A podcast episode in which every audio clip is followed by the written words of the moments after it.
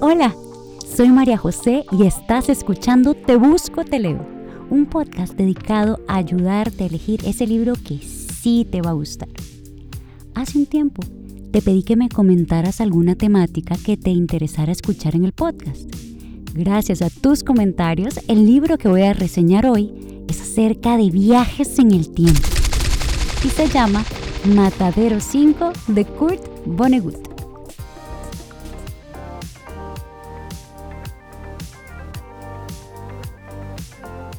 Te adelanto que es considerado una obra maestra del autor y trata acerca del bombardeo de los aliados a la ciudad de Dresde, Alemania, durante la Segunda Guerra Mundial.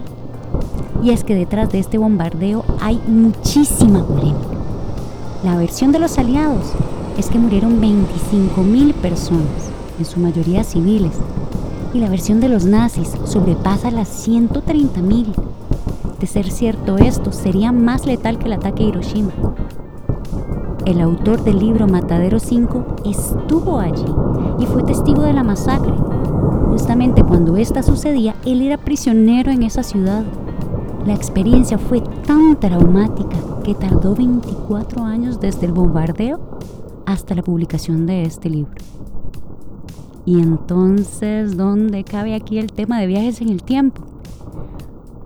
Pues el autor ficcionaliza su historia.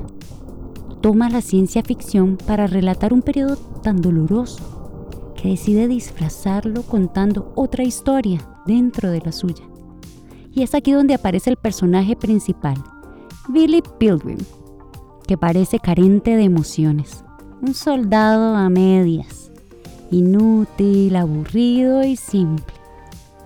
Sin embargo, tiene la habilidad de viajar en el tiempo. Aunque lo hace en forma involuntaria, se traslada hacia adelante y hacia atrás en la historia de su vida constantemente.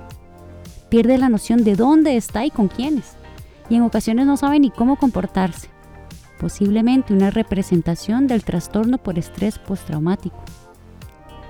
A esto se suma que Billy es secuestrado por alienígenas. Sí, alienígenas, los tralfamadorianos que se lo llevan a su planeta para hacerlo parte de una exhibición del zoológico. Estos personajes son especialmente sabios y le ofrecen conocimientos claves que le ayudan a lidiar con su melancolía, con el dolor provocado por la guerra.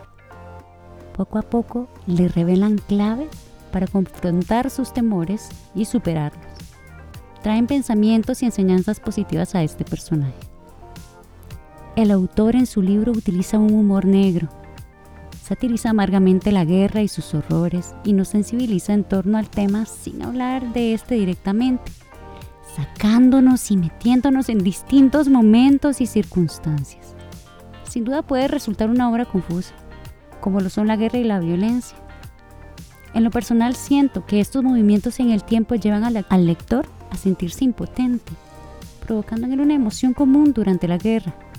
Parece que los viajes en el tiempo son en realidad un pretexto para contar la otra historia, la de una masacre que según el autor se ha ocultado. Te invito a leerlo. En lo personal me encantó.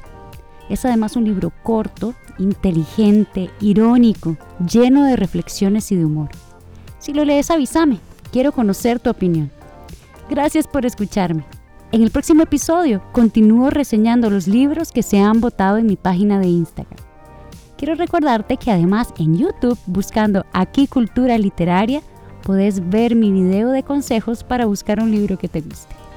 ¡Chao!